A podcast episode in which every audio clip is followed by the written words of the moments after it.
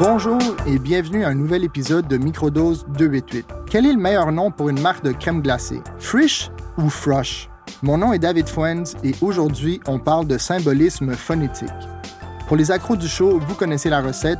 On commence avec un peu de théorie et après, on verra pas un mais deux exemples concrets. Si vous écoutez attentivement, à la fin de l'émission, vous devriez déjà être capable d'appliquer les principes du symbolisme phonétique dans votre prochaine recherche nominale que ce soit pour nommer une marque, votre nom d'équipe ou même votre futur enfant. Quand on fait de la recherche nominale, on participe activement à la genèse d'une marque et ça nous permet de travailler vraiment de près avec nos clients.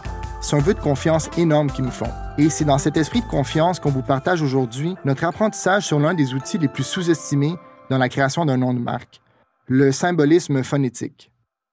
Vous verrez que grâce au symbolisme phonétique, on peut donner à un nom des attributs différenciateurs super importants juste en choisissant les bonnes lettres, les bonnes voyelles et surtout les bonnes sonorités.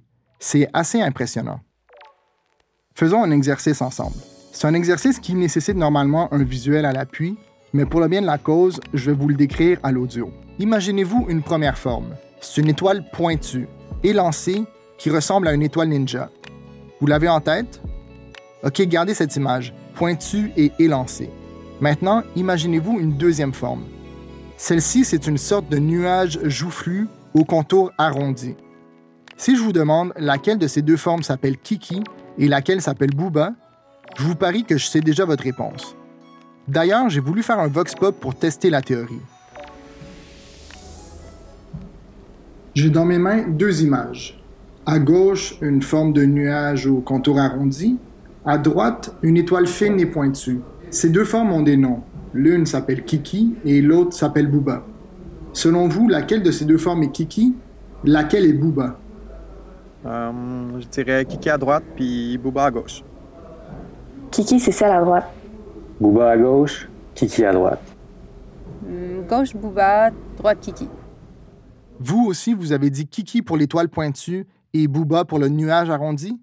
C'est effectivement ce que répondent plus de 95% des gens.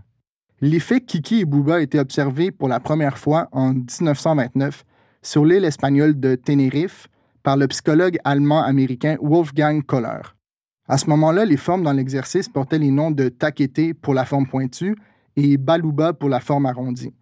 Et c'est en 2001 que Kiki et Booba ont fait leur réelle apparition, alors que les chercheurs Vilayanur Ramachandran et Edward Hubbard ont repris l'expérience auprès de deux groupes d'étudiants l'un américain et l'autre indien.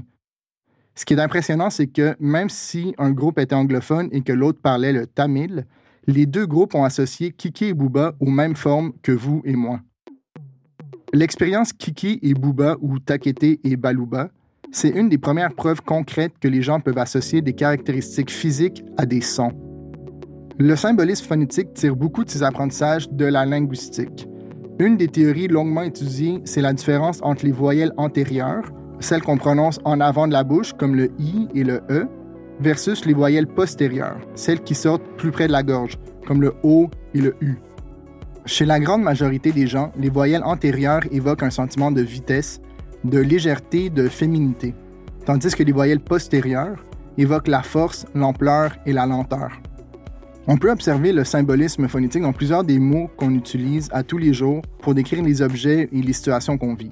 Prenons par exemple les mots petit et gros. Petit est formé des voyelles antérieures, le E, le I.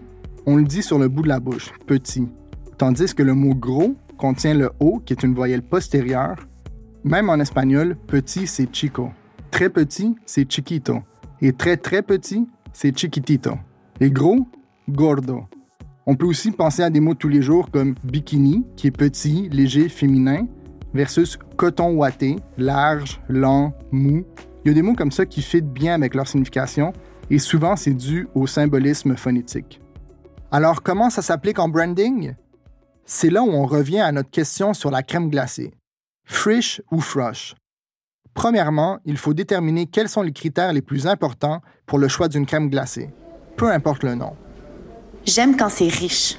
La richesse, faut que ça goûte. Moi, c'est la texture, faut que ça soit onctueux. Richesse et décadent. Les études démontrent effectivement que l'onctuosité et la richesse sont les deux attributs les plus importants pour les acheteurs de crème glacée. Alors frish ou frosh? En 2004, les chercheurs Eric Yorkson et Gita Menon ont publié un article dans le Journal of Consumer Research sur la différente appréciation entre les noms Frisch et Frosh pour une marque de crème glacée. La seule différence entre les mots Frisch et Frosh, c'est une lettre, une voyelle d'ailleurs, et la recherche démontre que les noms Frisch et Frosh pris hors contexte évoquent autant des associations positives que négatives. Donc on part à la base avec une appréciation égale des deux mots. Et c'est dans un contexte de crème glacée, par contre, que l'un de ces deux mots-là s'est clairement démarqué auprès des répondants.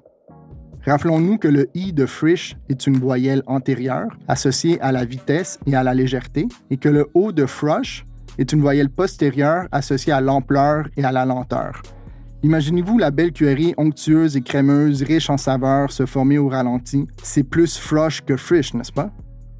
Effectivement, pour nulle autre raison que son nom, les participants de l'étude étaient prêts à payer plus cher pour une crème glacée de marque Frosh que pour la marque Frisch. Comme quoi, c'est payant de faire ses devoirs en recherche nominale. On a beaucoup parlé des voyelles, mais les consonnes ont elles aussi un rôle vraiment important à jouer dans tout ça. Commençons par un peu de théorie. Les consonnes sont divisées en différents groupes, dont les occlusives et les fricatives.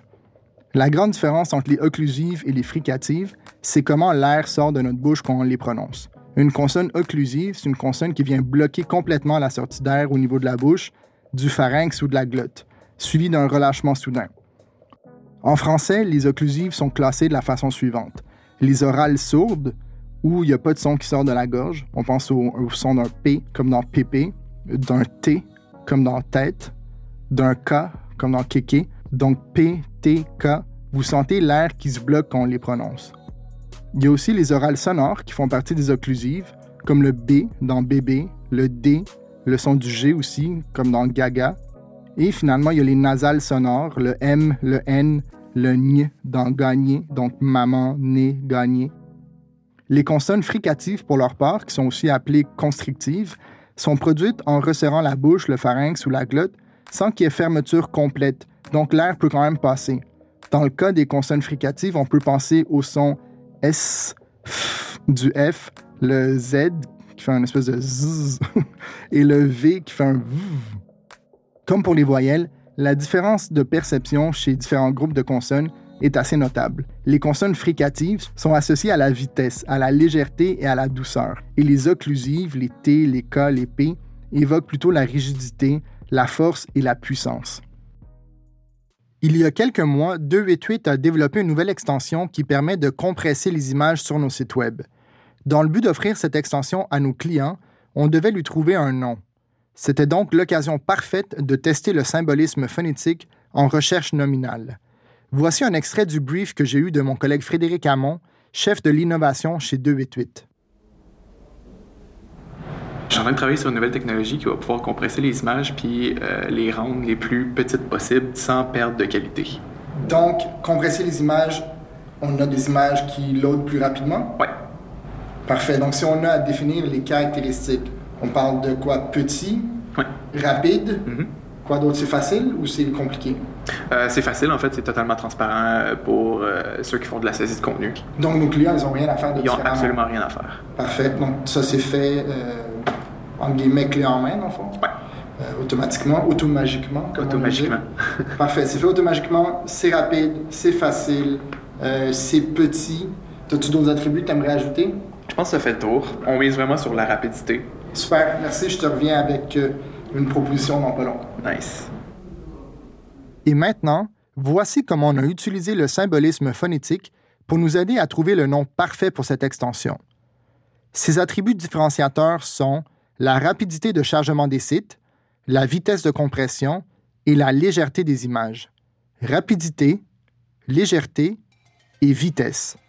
Suivant la théorie qu'on a vue ensemble, on priorisera donc les voyelles antérieures comme le I et le E, et pour les consonnes, on ira du côté des fricatives comme le F, le S, le V et peut-être le Z. Avec ce choix de lettres et de sonorités, c'est un peu comme jouer au Scrabble. On a pigé nos lettres, maintenant il faut trouver le meilleur mot possible. On doit essayer différentes combinaisons et voir où ça nous mène. Et c'est en jouant avec ces sonorités et ces lettres, le F, le son S, le I, le E, le E, qu'on a trouvé le nom parfait pour notre extension. Le nom ficelle. Ficelle, c'est léger, c'est positif. C'est un mot avec une forte imagerie qui évoque tous les attributs qu'on veut porter à notre extension. Phonétiquement, on s'approche aussi du mot facile.